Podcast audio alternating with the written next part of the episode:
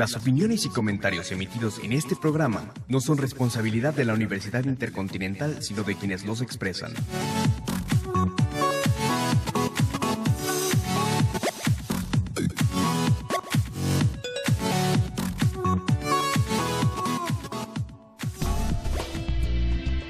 Bienvenidos a Educast, espacio radiofónico de reflexión de análisis sobre los diversos temas que tienen lugar en el ámbito de la educación y de la escuela en México.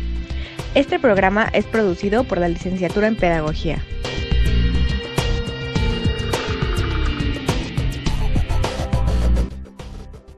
¿Qué tal? Muy buenas tardes. Sean todos ustedes bienvenidos a nuestro decimonoveno programa del año y vigésimo noveno en lo que lleva de vida esta serie radiofónica, podcast, que la pueden escuchar por Spotify en el canal de la Universidad Intercontinental.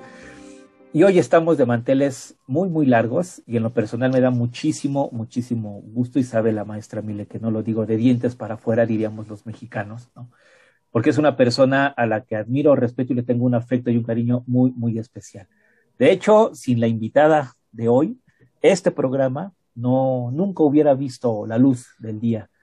Por lo que también le agradecemos que a lo largo de la serie de, de que ya llevamos pues 20 programas distribuidos en año y medio más o menos. Ella ha estado siempre apoyando la iniciativa y por supuesto también se agradece al maestro Carlos Hernández. Eh, síganos en nuestras redes sociales arroba educast para, para Twitter y también arroba educast para Facebook. Yo ya les anunciaba que tenemos hoy como invitada muy especial a la maestra Alba Milena Pavas Vivas, quien actualmente es la coordinadora de la carrera en Pedagogía e Innovación Educativa de la Universidad Intercontinental. Por lo que, maestra Mile, pues muchísimas gracias por hacer. Ella, ella, ella, ella, varias veces que, cuando teníamos la cabinita ahí en, presencial, ¿se acuerda? Decía, maestro, unas palabras. No, no, no, esto no es lo mío. Decía, esto no es lo mío. Por lo que le agradezco muchísimo eh, haya aceptado eh, ser entrevistada y participar en esta última en este último programa de nuestro, de nuestro año 2021. Muchas gracias, nuestra amiga. Ay, maestro Omar, qué bonitas sus, sus palabras. Usted siempre me, me da mucho gusto eh, las cosas que me dice y bueno, pues sí, sí, sí le he dicho que la cámara no es lo mío, eh, pero bueno, le agradezco muchísimo que me haya invitado. Entonces, eh, para mí es un gusto, yo estoy encantada de, pues, de haber estado hoy aquí, estar con, ustedes. Y bueno, pues un saludo para todos, para mis estudiantes, que todos eh, espero que en algún momento nos vean, nos escuchen, eh, para mi planta docente, para toda la comunidad de la Universidad Intercontinental, que pues es nuestra casa, ¿no? Y me da muchísimo gusto hoy estar aquí eh, por la invitación, maestro Omar. Muchísimas gracias. No, pues repito, maestro, al contrario, gracias. Y yo encantadísimo, porque sí teníamos que cerrar el año con, con programa de, esta, de esta naturaleza. Entonces, empezaremos esto con una pregunta, puede ser sencilla, compleja a la vez. ¿Quién es Alba Milena Pavas Vivas? ¿Qué la caracteriza a Alba Milena Pavas Vivas? Usted nace en Colombia, ya lleva un buen rato viviendo en nuestro país. No sé, ¿qué le gustaría compartirnos de su trayectoria en este mundo maestra Mile? Bueno, pues, ay, sí, sí, la verdad es que ya, ya, ya llevo un buen camino recorrido de vida, ya estoy más allá de la generación de muchos de los que nos van a, nos van a escuchar. Eh, sí, yo soy originaria de Cali, la ciudad de Cali en Colombia. Eh, de allá vengo eh, a estudiar a México. México es un país que pues es valorado, ¿no? Por todos nosotros los colombianos y yo me atrevería a decir que por toda la comunidad sudamericana, ¿no? Eh, tenemos unos vínculos muy, muy importantes. A mí me envían el lugar, yo originalmente en Colombia estudié la licenciatura en enfermería superior, eh, que es, eh, la estudié en una universidad como el equivalente, vamos, de la, de la UNAM aquí en México. Eh, soy egresada de allá, comencé a trabajar allá mucho, un tiempo en, unas, en diferentes instituciones hospitalarias y estando allá, eh, surge la necesidad de eh, mandar a alguien a especializarse aquí en México en el Instituto Nacional de Cardiología. Entonces me mandan a estudiar eh, y vengo para acá, termino mi, curso, hice una especialidad de un año ahí en cardiología, pero bueno, como le pasa a una gran mayoría de colombianas que vienen para acá, pues resulta que se enamoran y se quedan. Entonces yo no me, no me quedé, no me quedé, me, regresé a mi tierra a trabajar, pero pues bueno, había, no me, quedé, el enamorado por acá y bueno, pues eh, ya después de un tiempito trabajando de nuevo en mi tierra, pues ya me regresé para, para México y aquí estoy, ¿no? De eso les estamos hablando hace 21 años ya. Eh, Vengo aquí, em, me quedo, eh, me, instalo en México, eh, comienzo a, ver nuevas, bueno, unas posibilidades ¿no? laborales y encuentro que em, el campo que yo había estudiado en mi país, pues es un campo que aquí, eh, la verdad es que no es un campo muy, muy em, pues, valorado, ¿no? Como muy productivo en, en el sentido profesional. Y entonces lo que dije, bueno, pues voy a estudiar algo que, siempre quise estudiar y que no, en su momento no lo pude estudiar eh, en mi tierra y entonces empiezo a estudiar psicología, ¿no? Ya en la edad adulta, ya eh, em, estudio aquí, eh, termino la licenciatura en psicología, después me voy al posgrado en psicoterapia psicoanalítica aquí en la Universidad Intercontinental, pues eso es mi casa, ¿no? Y será siempre mi casa. Eh, y ya, vengo, hago el posgrado, comienzo ya también de, la, de manera paralela, me voy con la, eh, crianza de, pues, la organización, ¿no? De familia, la crianza de una hija, todas estas cosas y empiezo con, a, alternar la parte profesional con la parte eh, personal.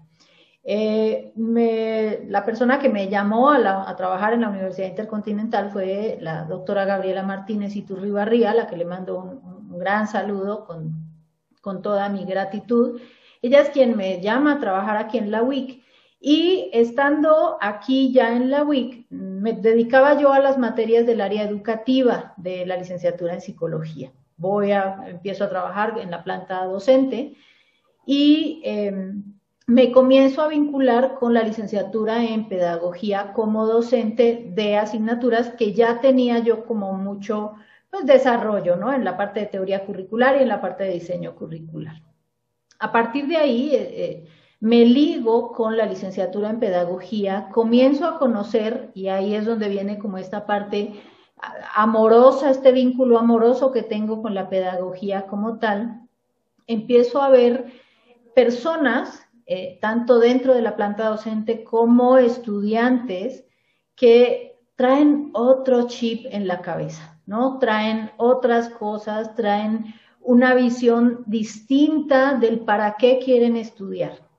Hoy por hoy, yo puedo decir que hay una gran diferencia entre un estudiante de pedagogía o un docente de pedagogía y el resto de estudiantes y el resto de docentes. Mucha gente estudia para hacerse millonaria, para salir adelante, para hacer para saltar el charco, para lo que sea, pero el estudiante de pedagogía estudia porque le apasiona la educación y le apasiona hacer un cambio. Entonces, eh, en el momento en que me empiezo yo a vincular con pedagogía, empiezo a ver como toda esta parte bonita, esta parte distinta de los estudiantes. Y esa es la parte que a mí, a partir de ese tiempo, me vinculé con pedagogía y bueno, pues aquí estoy, maestro Omar, ya eh, después de varios años eh, trabajando con los estudiantes, trabajando, apoyando a la directora de la licenciatura, eh, empiezo a como a ver un camino distinto, ¿no? En el campo de la, de la, de la educación, de mi propia formación, de mi propio desarrollo profesional,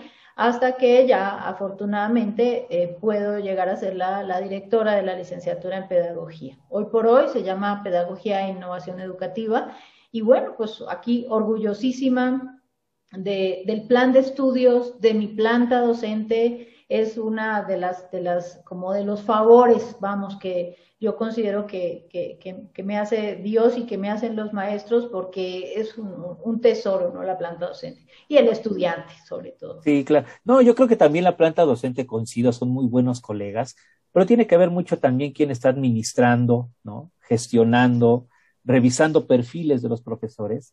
Y usted hace un papel en eso muy significativo, maestra, ¿no?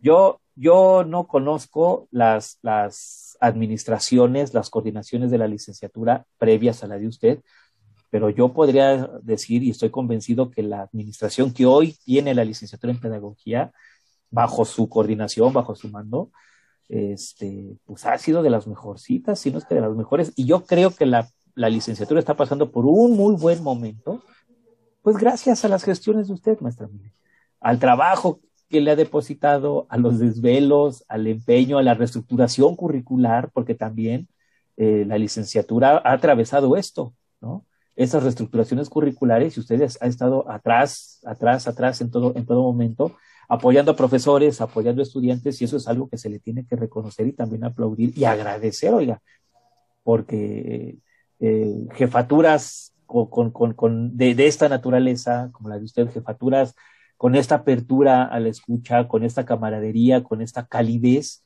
difícilmente se encuentra. Y por eso también creo yo, eh, bueno, no creo, lo, sostengo y, me, interesaba mucho tener un programa con usted porque que sirva este pequeño espacio, pues a manera de, de un homenaje a su tarea y a su gran labor, oiga. Y de esto que le digo, vendría mi segunda pregunta usted se forma como psicóloga, pero ahorita está desempeñándose como pedagoga, ¿no? ¿Qué prefiere? Bueno, pues sí, pues hombre, a ver, ¿para dónde se, decantaría? ¿Psicología o pedagogía? ¿Qué bueno, fíjese, maestro Marque, yo, y bueno, muchísimas gracias por estos comentarios tan bonitos que usted me hace. Yo insisto en que, pues no hay un director eh, muy bueno si no tiene eh, el equipo, ¿no? Y mi equipo es maravilloso. Todos mis docentes, eh, empezando por usted que es mi docente de tiempo completo y de ahí de la mano todos los demás docentes, que la verdad es que les abono puntos cada que, que puedo. Eh, y bueno, eh, la, la, cosa es que, fíjese, sí es muy curioso, yo me, me considero una persona muy, muy privilegiada, porque puedo tener en la vida dos profesiones. Yo me considero profesionista de dos áreas tan importantes que no tanto es que una vaya por un lado y la otra vaya para el otro, sino que interjuegan, son, son como interdisciplinas. Tengo una formación de psicología, tengo un posgrado en psicoterapia psicoanalítica y esto eh, eh, para mí fue inicialmente una gran pasión y sigue siendo una gran pasión, ¿no? Hoy por hoy tengo pues, mi consulta eh, privada y, y, me sirve muchísimo para entender a las personas que van conmigo, a las personas que quieren trabajar en su propia salud mental, pero si yo no, es, si yo no me, me siguiera formando en el campo de la educación, si yo no recibiera la retroalimentación y la enseñanza que recibo de, parte de la planta docente de pedagogía y de los mismos estudiantes de pedagogía, de los que muchas veces aprendo mucho más yo de lo que les puedo enseñar, Ahí, cuando uno puede en un campo profesional conjuntar el desarrollo psíquico de una persona, la salud mental, el bienestar emocional, con la parte educativa, la parte de la motivación, la parte de los aprendizajes, esas dos cosas se complementan de una manera extraordinaria y son herramientas de trabajo, eh, maestro Mar, que, no sabe cuánto sirven, ¿no? Muchas veces lo vemos en el campo educativo, por ejemplo, que, eh, y lo veía yo, que, quiero hacer como un comentario, veía yo que en la pandemia ha habido muchas cosas, el fenómeno educativo se ha visto movido, se ha visto cambiado, se ha visto eh, alterado, por así decirlo, ¿no? Pero la contención emocional, el acompañamiento psicológico que han hecho los docentes, pedagogos, todos los maestros a sus estudiantes ha sido fundamental. Entonces, eh, ahí es donde uno se da cuenta de que lo uno no va por un lado y lo otro va por otro.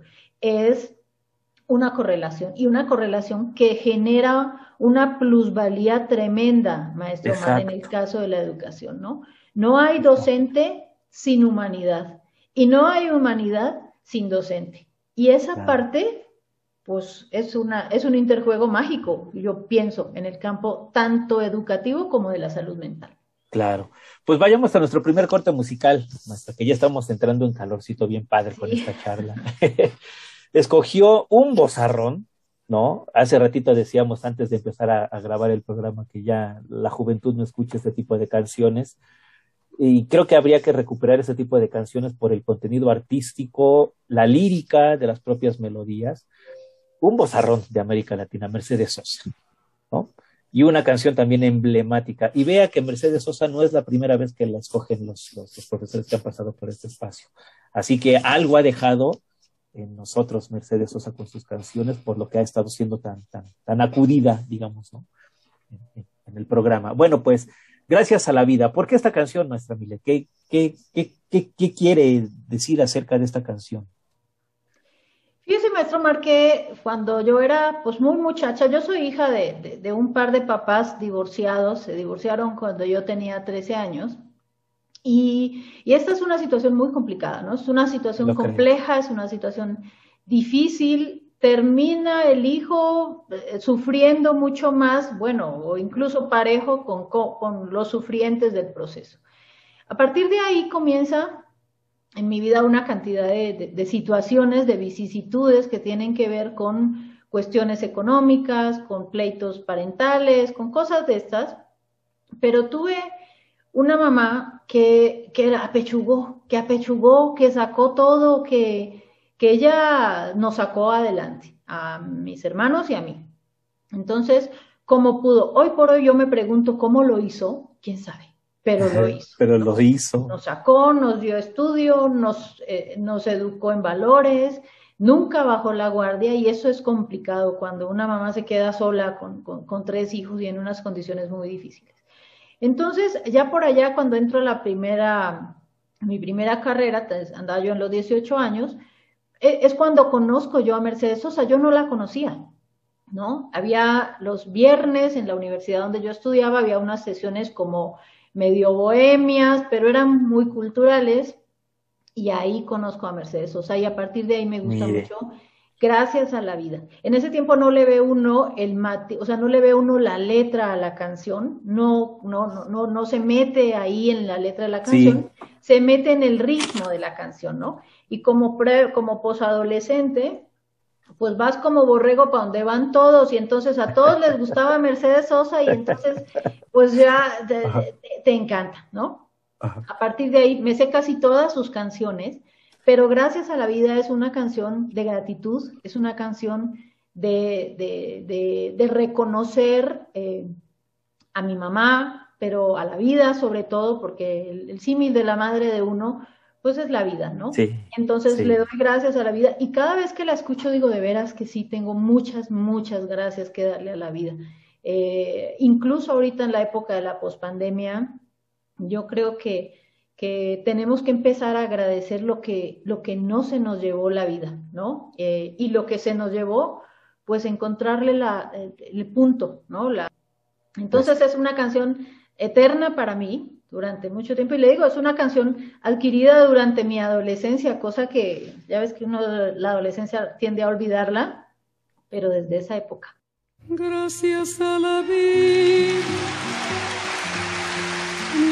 tanto, me dio dos luceros que cuando los abro, perfecto distingo lo negro del blanco y en el alto cielo su fondo estrellado y en las multitudes el hombre que yo amo.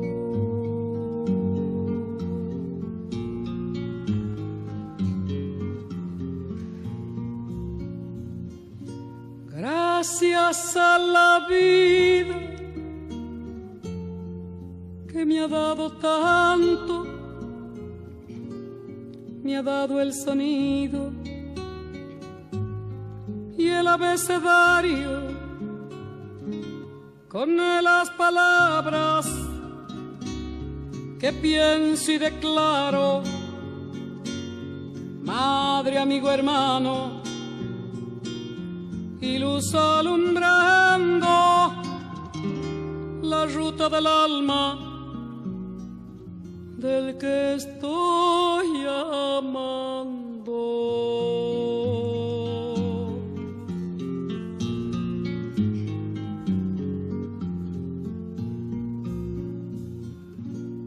Gracias a la vida que me ha dado tanto, me ha dado la marcha de mis pies cansados, con ellos anduve ciudades y charcos, playas y desiertos, montañas y llanos tuya, tu calle y tu patio.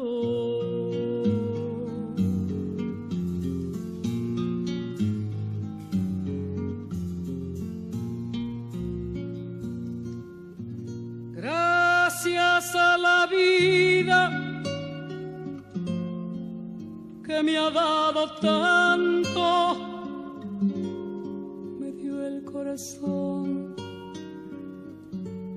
que agita su marco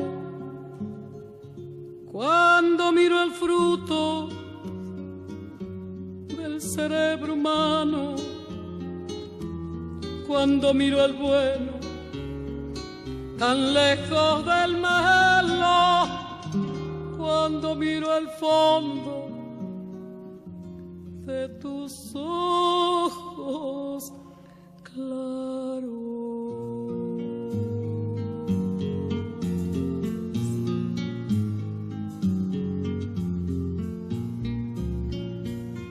Gracias a la vida que me ha dado tanto, me ha dado la risa y me ha dado el llanto.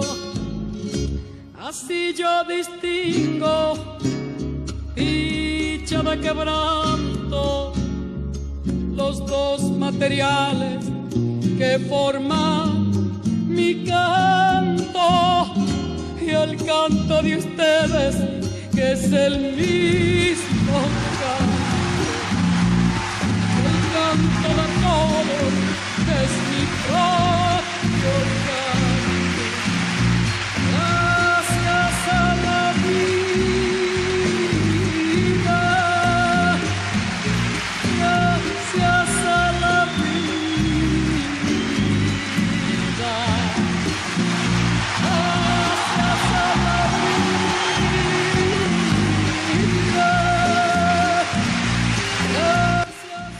Y, ve, y vean, la primera, empieza la canción diciendo que gracias a la vida, por dos luceros que cuando los abro, perfecto, ay, ya, ya, distingo, distingo lo negro y lo blanco. ¿Qué ha sido lo negro y lo blanco en la vida de Alba Milena Pavas? Sí. Pues lo, fíjese que lo negro han sido como, como bachecitos, yo creo, tropiezos y cosas que me han enseñado a valorar más cada vez lo blanco, ¿no? A veces, por ejemplo, soy muy eh, como amorosa, podría decir, de, los amigos, de las personas, de, eh, pues de mi familia, de todas las personas que han estado como cerca, ¿no? Y una que otra vez me han ocurrido cosas como, no sé, como confiar en alguien que, que, no, no supo respaldar esa confianza o como crear un vínculo especial con alguien para quien después ya no fui tan especial o cosas de este tipo, ¿no? Eh, el primer vínculo que de pronto yo sentí que se rompió y que fue muy difícil trabajar en él fue, bueno, pues el de mi papá, ¿no? Se divorcia de mi mamá y se divorcia de sus hijos. Entonces se va, nos deja, eh, hace su vida y, sigue adelante, eh, eh, además en una dinámica pues muy, muy según muy feliz, ¿no? Él, y, nos deja a nosotros. Y yo creo que ese es el dolor, eh, el, primer dolor que yo recuerdo haber tenido importante, ¿no? Y muy jovencita. Eh, y sí, a los 13 años. Además, un papá muy bueno, es muy complicado vincularse con un padre que es muy bueno, es un padre contenedor, es un padre apoyador, es un, es un buen papá, y que un día él cambie, ¿no? Y que un día él sea diferente porque él prefirió otra cosa, ¿no? Y entonces eso, eso pega, eso pega y pega duro. Eh, yo no sé cuántos años de la vida pasé eh, tratando de, sanar esta parte, ¿no? Claro. Hoy por hoy, afortunadamente, yo creo, yo considero, maestro Mar, que eso ha sido uno de los, de, de las cosas negras. Que, pero como le digo, cuando comparo lo blanco, que lo blanco es mi mamá, que ahí se quedó, que ahí estuvo, que, que trabajó, que nos enseñó que sin trabajo no obtienes nada, que, que, que las cosas no caen del cielo, ¿no? Que, que si quieres lograr algo, pues tienes que luchar día y levantarte todos los días para hacerlo, pues eso ya viene, eh, eso ya te, te, te, tapa o te sana la parte negra, como podríamos decirla, ¿no? Y así por el estilo, pérdidas, eh, gracias a Dios, yo eh, pues soy una, una persona muy, muy privilegiada porque cuento con gente, cuento con amigos, con compañeros, con familiares, con personas muy buenas que están a mi lado y que sé que en el momento en que las necesito, pues ahí van a estar, ¿no? Amigos, amigas, gente que de pronto dejo de ver mucho tiempo, pero que en el momento en que les marco, ahí están. Y yo creo que entonces por eso le digo, soy una privilegiada, porque las cosas negras son más allá de eh, lo, lo, lo, que, algo que me aplaste, que me apabulle, pues son más eh, las cosas blancas que, que puedo ver.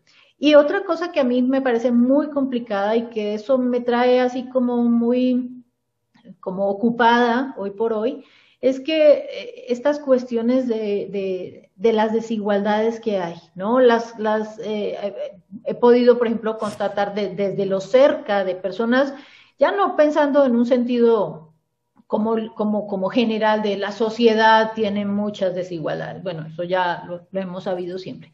Pero ser gente muy cercana, a la que quiero mucho, que por no tener, eh, haber tenido una posibilidad de crear eh, eh, un, un, futuro o una cuestión, o, haber podido estudiar una profesión, o haber podido hacer lo que querían en la vida, hoy por hoy pasan por unos momentos muy complicados en su desarrollo personal. Y esa parte creo yo que quisiera uno tener como más herramientas o más armas para ayudar, ¿no? Pero bueno, a veces se hace lo que se puede. sí, exacto. En ocasiones se hace lo que se puede. Se hace lo que se puede. Pero la verdad es que aunque uno haga lo que se puede y aunque otras personas hagan lo que se puede, hay cosas que, que, que, que debieron ser desde el principio, ¿no? Que las personas debieron tener las oportunidades que en su momento para que se, se crearan eh, pues, en, un, en un camino de un desarrollo más positivo, ¿no? Más benéfico. Pero bueno, pues eso es algo que, que, que, sí creo que se me queda ahí como una especie de, de dolor, diríamos. Sí. Alguna vez esta pregunta se le hicieron a, a, Peña Nieto, ¿se acuerda? El de, el de, sus tres libros, que no supo ni qué contestar, que se hizo bolas, ¿no? Nada, nada más no dijo libro vaquero porque yo creo que el mismo... yo creo que porque ni siquiera se leyó el libro vaquero. ¿Qué libros usted han marcado la vida de Milena Pavas? Que diga, estos libros realmente me, me, me, conmovieron, me transfiguraron desde lo más profundo. Yo soy fan de la literatura sudamericana, maestro Mar. Eh, y, un primer libro, por ejemplo, fue El amor en los tiempos del cólera de Gabriel, García, Márquez. ¿no? Eh, fue una época en la que hubo yo estaba muy chica, ¿no? En, la, escuela nos obligaban a leer los libros, ¿no? Pero eh, este libro eh, El amor en los tiempos del cólera fue el primer libro que yo leí, no por obligación de la escuela, sino porque me apasioné con el libro. Me encantó. Estaba yo en una época medio preadolescente y me piqué con el libro, ¿no? Es, es un libro que eh, además el lenguaje costumbrista de García Márquez, el hablar de muchas de las cosas que tienen que ver con, con, el amor, bueno, Gabriel García Márquez hace una oda al amor en todo, ¿no? En el amor, en el amor y otros demonios, ¿no? En los relatos de un náufrago, pero mm, el, el amor en los tiempos del, del, del cólera fue un, un, libro que me gustó muchísimo, se me hizo hasta divertido, podría sí. yo eh, así decirlo, y por ahí, y de ahí de la mano de, de muchos libros de García Márquez, pues eh, ese es como el que yo más, más recuerdo, me gustaba. Bueno, también eh, eh El coronel no tiene quien le escriba, le escriba. ¿no? Es, es, cada que se acaba mi tarro de café, que lleno, pongo mi cafecito en un tarro eh, metálico y que se me acaba el café de ahí, me acuerdo de, de Coronel no tiene quien le escriba, ¿no? Eh, si no lo han leído, léanlo, porque acaba con eso, con un tarro de café vacío donde ya no había más, ¿no? Sí. Eh, y esa es una de las cosas que también creo que de, de, de, el beneplácito de, de la lectura de, de García Márquez tiene que Vivir para contarles un librazo. Ah, pues sí, vivir para hasta los 100 años de soledad también. O sea, soy una fan de, de, de García Márquez, mi paisano maravilloso. Luego también eh, Ojos de Perro Azul de, de Mario Vargas eh, Llosa. Llosa. También, eh, y, y fíjese, hay una cosa muy curiosa, yo amo a Vargas Llosa y he leído muchos libros de Mario Vargas Llosa, pero ya los últimos, hubo uno que lo empecé a leer y lo abandoné, lo tengo que confesar, que es El sueño del Celta. ¿No? Mire. No me gustó, ya no me gustó Vargas Llosa en El sueño del Celta cuando eh, ya había yo leído una cantidad de, de, de, libros de él, ¿no? Y entonces eh, ya no, no, no, no, me, no me encantó, ¿no? Por, porque pienso que Vargas Llosa necesita este tinte político, este tinte eh, de, de, de, queja social rebelde. De denuncia, ¿no? De denuncia, de, de, no está bien lo que están haciendo con nosotros, ¿no? Y entonces ya cuando leí El sueño del Celta, eh, ya me dio como flojera y entonces lo abandoné, cosa que he hecho muy pocas veces, yo casi nunca he abandonado un, un, un, un libro, pero bueno, pues eso, eso fue. Eh, pero pues también es de sabias abandonar, oiga, porque si sí. un libro no lo llena, pues bueno, no me llenó, vámonos, ¿no? No porque sea el del, del autor más reconocido, tiene que gustarme siempre, el, simplemente vámonos, ¿no? o sea, también sí. no hay problema. Hay, hay, bueno, yo muchos, muchos libros, eh, eh, sí soy como consumidora de libros, ahorita acabo de terminar uno que se llama Las Reinas Malditas. Eh, ese libro me lo recomendó un, un, compañero aquí de la universidad, nos lo recomendó a un grupo que tenemos, y este libro está maravilloso porque en algún momento, o sea, es la historia de Catalina la Grande, de María Antonieta, de María Teresa, de Isabel II, de, de, muchas de estas, de, la, de Sisi, ¿no? Y entonces, en algún momento, cuando tuve la oportunidad de conocer estos, estos, estos castillos, estos palacios, estas, estos lugares, no se imagina uno los calvarios que vivían, las señoras que vivían en esos lugares.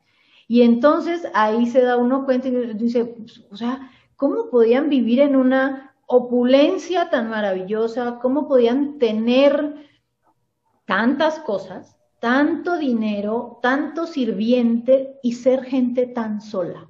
Y ser gente tan triste y tan deprimida. Entonces ese libro, eh, yo se lo recomiendo, si lo, si lo pueden Recu leer, leanlo. ¿Recuerda el autor, oiga? ¿Eh? ¿Recuerda el autor? El autor, este, esta sí es como moderna, ahorita lo, le digo, aquí lo tengo en el, en mi, en mi, porque además ya leo libros en, ese fue uno de mis logros de, de este, de, de esta pandemia, maestro Mar, empezar a leer libros eh, electrónicos, ¿no?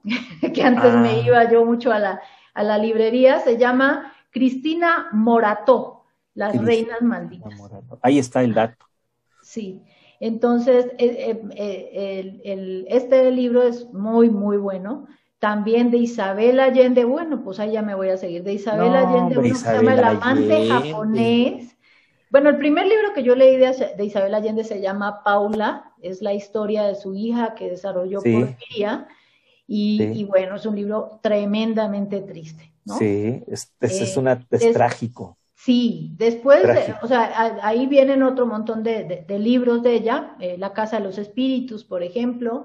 También hay uno que se llama La Suma de los Años. Ese eh, me lo regalaron cuando cumplí 40. No les voy a decir cuántos años tengo, pero eso fue hace ya un buen tiempo. La Suma de los Años es fantástica porque es para las señoras como cuarentonas, las señoras que están ahí, ¿no? Y el amante japonés, digo, no tengo un amante japonés, pero sí es para señoras ya más grandecitas, ¿no? Entonces, pues, o sea, usted me pide tres libros, maestro Mar, pero ahí tengo en la lista un En realidad, más que los libros, son tres autores, ¿no? Tres au- y vea qué calidad de autores, ¿eh? No Sí. cualquier autor. ¿no? sí, sí. que, que en cierto sentido son autores que se han forjado de la misma a, a- a la par que se ha forjado que se ha forjado la historia de América Latina y que a su vez América Latina se ha forjado a través de las historias contadas por estos personajes, ¿no? Sí, O sea, son son son son son son, son personajes eh, escritores, literatos emblemáticos sí. de América Latina, ¿no? Sí, pues soy fan, soy fan, ¿no? Qué También de Dostoyevsky, amo a Dostoyevsky, ¿no? Eh, eh, el- el Los crítico cuentos de. Dostoyevsky son la onda también. Pero ya, ya, ya son co- como libros más eh, que no puedo yo decirle así como que me hayan agarrado, como que me atrapen. Pero la literatura latinoamericana sí, para mí es eh, Juan Rulfo, Pedro Páramo. Híjole, Lo amo infinitamente. otra historia de amor, la de Pedro Páramo. Sí, sí, sí, es una, es una, es una maravilla. Los hijos de Sánchez, ¿no? Que, que, que es, es eh, el, el, como tuve en alguna ocasión una, un, un contacto con una persona que había tenido una historia muy complicada, ¿no? En un pueblo aquí en México. Y entonces, eh, pues me decía, es que yo siento que se inspiraron en, en, en nosotros para ser los hijos de Sánchez. y entonces yo digo, ay, qué barbaridad. Pero los hijos, los hijos de Sánchez es un libro como de los 60, ¿no, maestra? Pues yo no, yo no sé. Es un, es un, yo re- no- es un relato más antropológico, ¿no? Sí, sí. De los libros de Sánchez, el Pero- de los hijos de Pero Sánchez. mucho, o sea, como mucho de, de esta, como que, como yo lo veo como una cosa muy costumbrista, pero relata este poder de, de crecimiento, ¿no? Este poder de Sí. avance que tienen eh, las, la, pues, la gente, ¿no? Eh, sobre todo la, la población latinoamericana. Hay Sí. montones de escenarios de estos en Colombia, en Perú, en Ecuador, en Bolivia. Eh, Argentina, Chile, Paraguay no son tan, tan, tan así, ¿no? Tan de ese, de ese, de ese corte. Pero pues México es, eh, yo creo, una gran radiografía de todas estas poblaciones y de todos estos lugares que, que, Sí. que sale a la gente, la gente adelante, no sabemos cómo. Y en ocasiones a gritos y sombrerazos solo sabemos salir adelante. Sí, exactamente. Pues su segunda canción, otro gran, otro gran artista, Sting, que empezaría su carrera con Police, ¿no? De Police, y después empezaría de solista y le fue maravillosamente de solista. Presente usted su canción, ¿y por qué esta canción, maestra? ¿Qué, encuentra en esta canción? Bueno, de por sí, el, timbre de voz de Sting me, encanta, ¿no? Me transmite paz. Yo, siento que eh, este hombre debe ser un hombre que, vive en paz, ¿no? Su voz me gusta mucho, me ha gustado siempre desde, que era adolescente, desde muy joven. Eh, eh, y la canción se llama The Shape of My Heart. Eh, esta canción, digo, la gente la ubica mucho por una película que se ambientó con esta musicalización que era El Perfecto Asesino, ¿no? Pero en realidad eh, la canción de Sting es una canción, como una canción, eh, yo, yo podría decir una, una oda al conocimiento de la gente en su esencia, no tanto a lo que muestras por fuera. ¿No? Eh, a, lo que, a lo que tú quieres dar a conocer de ti a las personas, sino a lo que realmente eres.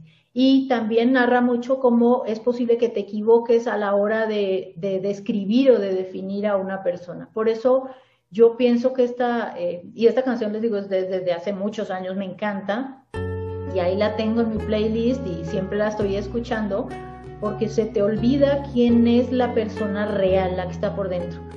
Te vas más a las apariencias, ¿no? Incluso a los actos. A veces la gente hace cosas, comete errores y tú los enjuicias por los errores, pero no te pones a pensar qué hay detrás de ese error que la persona cometió. Deals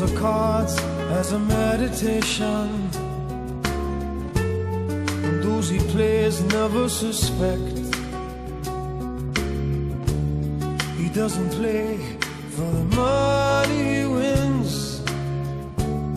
He doesn't play for respect. He deals the cards to find the answer. The sacred geometry of chance. The hidden law of a probable outcome. The numbers lead a dance. Know that the are the swords of a soldier. I know that the clubs are weapons of war. I know that diamonds need money for this art, but that's not the shape of my heart. He may play the jack of diamonds,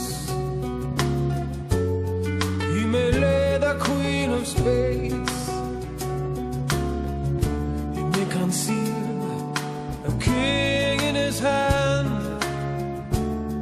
while the memory of it fades. Know that the spades are the swords of a soldier. I know that the clubs are weapons of war. I know that diamonds need money for this art, but that's not the shape of my heart. That's not the shape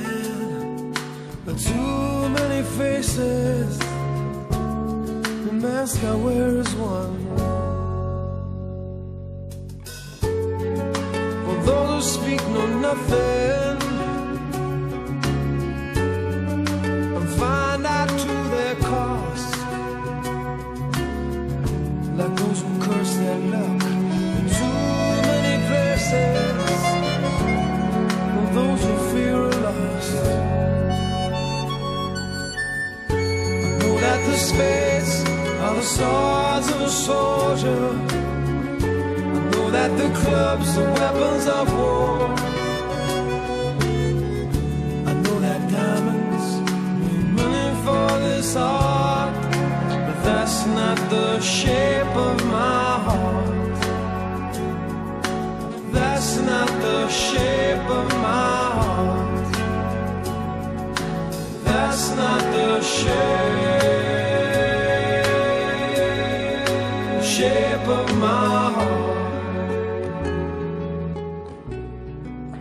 Que también que lírica, oiga. Se sé que los diamantes significan dinero para esta arte, por ahí dice, no el arte de la guerra, ¿no? Pero esta no es la forma de mi corazón. Y después Sí. dice, el, el- yo no soy un hombre de muchas caras, digo de muchas máscaras, ¿no? De Mi máscara máscaras. solo es una, ¿no? Qué, qué, qué, qué buena canción, Sting. Ahora, usted decía que esta, que esta canción, sí, no lo- y fíjese que no lo recordaba, esta otra peliculota, ¿eh? De Perfecto Asesino, qué gran película. ¿no? Bueno, ya hablamos de libros, sus películas emblemáticas, maestra Mile, si tuviera que decir, esas tres películas, no, cu- cuando usted definía la canción de esta Mercedes Sosa, decía es una canción eterna, ¿no? Y ya explicaba. Me, me gustó la, la, manera en que se refería, ¿no? Una canción eterna. Sus películas eternas, oiga. Uy, a ver, fíjese que durante mucho tiempo fue, fui súper, súper cinéfila. Eh, y, y hay, hay, hay, películas que las puedo ver y las puedo ver y las puedo ver. Una, eh, Lo que el viento se llevó, ¿no? Eh, eterna, larguísima, ¿no? pero además amo a la, a la Scarlett, entonces eh, esa, esa película a mí me encanta, ¿no? Y de hecho todavía la tenía cuando había los CDs para las películas y toda la que ya ve ya ahorita ya puro Netflix y pura sí, puro. Esa, eh, esa película eh, me encanta y siempre. Y yo digo, bueno, no es gratis que esa, que esa película siempre la gente la quiera, la quiera ver, es una película romántica, apasionada, maravillosa, además muy social, además plasma toda esta parte como de la, de la, pues de la esclavitud. Eh, la película para mí es muy, muy, o sea, es una, un película, ¿no? Me encanta. Otra película que me encanta y que la puedo ver muchas veces se llama Es Gladiador. Ah, Gladiador también. con Russell Crowe. Eh, y no es o sea, historia, esta, ¿eh? esta es una película moderna, es una película nueva, pero la música, eh, el actor además, yo creo que Russell Crowe es mi amor platónico porque me encanta él, ¿no? Eh, pero sobre todo como esta, esta historia también. Para mí esta, esa película es adorada, me, me gusta muchísimo. Eh, soy muy de reírme con las películas, las películas a mí me encanta que, como que me hagan reír mucho y, y bueno, si te, tuviera que decidir por otra, amigos eh, que de, ¿La francesa? De, de francesa, ¿no? Eh, con este, eh, no, no, no sé, no me aprendo los nombres de los, de los actores, pero pues este actor afroamericano maravilloso, eh, que cada rato lo veo por ahí más en series de Netflix, y como, también me encanta, ¿no? Esa película sí. me gusta muchísimo, me genera una, un ambiente festivo y además es una historia de la vida real, ¿no? Una, uh -huh. un, un, convertir algo eh, que era muy, muy negativo, muy triste, en algo muy positivo, en un vínculo maravilloso y, y que, bueno, en últimas le salva la vida a este, a este protagonista. Y, y así, así está titulada en en, español que se llama Amigos. Esas tres. ¿Qué, qué, no sé si consejo sea la palabra ya, pero desde su lugar como profesionista, como académica, ¿por qué no? También como mujer, como madre, como esposa, como ciudadana mexicana. ¿Qué le podría decir ahorita a la juventud frente a las problemáticas sociales ¿no? que estamos viviendo y que a los jóvenes de hoy eh, pues les está tocando enfrentar y, y, y, tendrán que a futuro pues decidir si lo combaten o se resignan a continuar con ese tipo de circunstancias? Y no solo me refiero a los malestares sociales, sino también a los malestares climáticos. Uh -huh. Porque las juventudes jóvenes en 15, 20 años dependerá mucho de lo que hoy hagamos como generaciones de las que estamos todavía en posibilidad de hacer algo para que en 20, 25 años, eh, pues la situación no sea tan trágica, tan crítica, tan devastadora como se pronostica por las Naciones Unidas. Redondeando otra vez la pregunta, no sé, ¿qué, qué, podríamos decir a la juventud que le escuche, maestra Miller, respecto a lo que hoy estamos viviendo como planeta, como país? Bueno, yo pienso que hay dos cosas, maestro Mar, dos, dos ejes sobre los que tendría que girar la vida de todas las personas. Una, el eje interno, lo, lo, intra, lo interpersonal, lo, como lo intrapersonal, ¿no? Lo, lo que hay en la, en la salud mental de la persona, lo que hay en la cabeza. Yo le diría a todos los jóvenes que antes de irse a explorar el mundo externo, que antes de irse a buscar cosas en el afuera, busquen cosas en el adentro, busquen cosas en su cabeza. Eh, si hay un malestar, si hay una tristeza, si hay un dolor, si hay una sensación que no los deja estar en paz, que no los deja estar tranquilos, que les carben a su cabeza a, para entender por qué eso no los deja tranquilos, que cuiden su salud mental, ¿no? Que, sea, que si no se pueden, o sea, si no pueden con este problema que tienen, esta cosa interna que tienen, que busquen una compañía, que busquen una ayuda. No en vano, las instituciones eh, educativas tienen los tutores, tienen los docentes, tienen a personas acompañando a los chicos. Si no tienen, o sea, si en este momento una persona, un joven tiene una inquietud, un dolor, una tristeza, que se haga acompañar, que busque que alguien lo escuche. Yo creo que es un gran derecho que tienen todos los jóvenes, a que los adultos y a que todas las personas los escuchemos, oigamos lo que tienen para decir. Yo puedo decirles que hay una gran diferencia entre un joven que se encuentra con un adulto que sí lo escucha y un adulto que no lo escucha. Eso es fundamental. Entonces, buscarle a lo interno, buscarle a lo propio. Y de otro lado está tratar de que en, el sentido educativo, por ejemplo, en lo que aprenden, en lo que enseñan, en lo que buscan, en la información que buscan, siempre traten de cuidar eh, que, nos estamos acabando el mundo, que estamos siendo personas cada vez más dañinas y más nocivas para el mundo. Que entendamos que si nosotros, cada uno de nosotros, no hacemos lo que tenemos que hacer y además acompañamos a los demás en hacerlo y además generamos acciones para mejorar esta situación de esta debacle eh, ecológica en la que estamos, no vamos a lograr nada. nosotros, los de nuestra generación, vamos a morir en poco tiempo. Nosotros, ¿qué, qué le gusta? Nos quedarán 30, máximo 35 años, ¿no? Si bien nos va.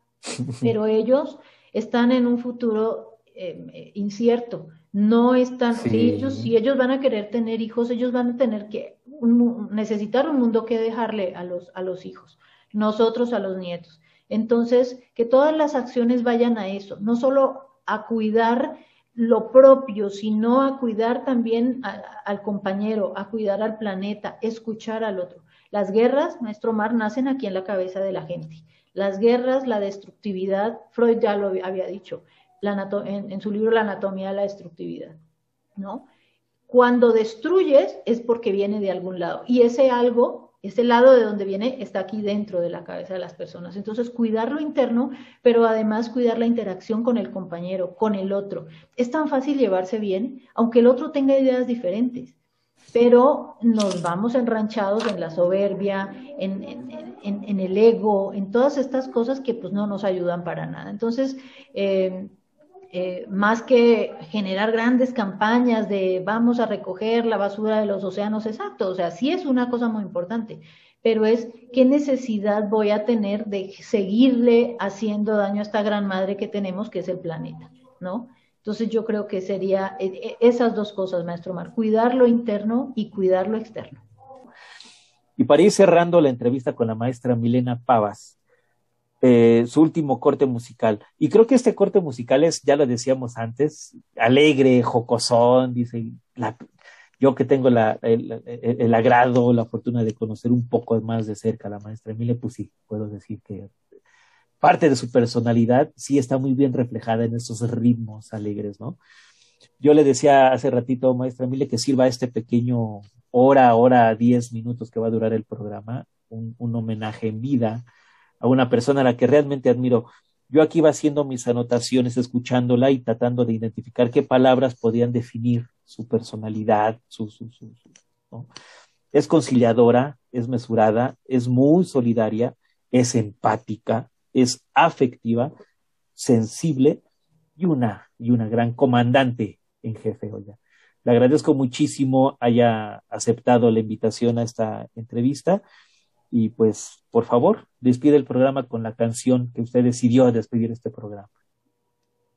Bueno, muchísimas gracias, maestro Maestro. Usted siempre es tan amable y con usted es tan fácil llevarse bien, de veras, oiga, y trabajar bien y, y, que el programa nos rinda bien, porque de veras que sí, sí, es, es, es una... Bueno, pero son unos de los regalos que me da la vida, ¿no? Eh, eh, me voy encontrando por el camino con gente muy maravillosa.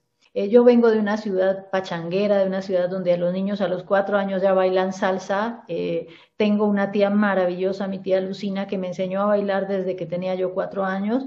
Y entonces era, la vida eh, me ha sido acompañada de baile, de salsa, de danza, de baile, de movimiento, de todo esto. Cuando ando bajoneada, cuando ando cansada, cuando he tenido un día muy difícil, la pongo y me anima. Entonces por eso es mi favorita también.